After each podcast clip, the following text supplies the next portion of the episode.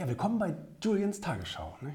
Können wir heute machen. Ich freue mich so sehr, dass wir endlich, endlich, endlich äh, Dieter Bohlen fürs Erfolgmagazin gewonnen haben.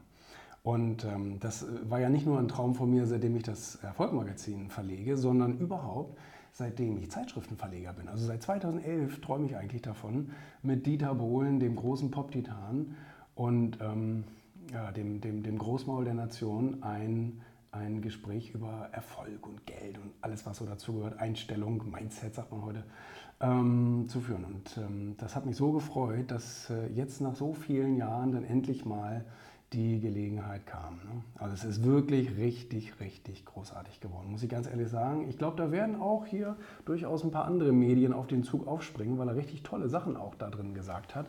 Und ähm, Sachen, die ich so von ihm auch noch nie gehört habe, wenn es so um, um, um Familie, um, um Geld, um Persönlichkeitsentwicklung und so weiter geht, ähm, um eben wenn man mal gemein zu anderen Leuten ist und so weiter und auch mal jemandem eine Watsche gibt auch das, finde ich, hat er ganz wunderbar erklärt. Einfach auch mal, weißt du, mal auf so eine nüchterne Art und Weise wirklich mal rangegangen. Ne? Dass das nicht immer nur alles so skandalisiert wird. Sehr, sehr cool. Auch tolle Fotos hat Oliver hier gemacht bei dem Gespräch in Hamburg. Sind alles sehr ausdrucksstark, finde ich, ne? oder?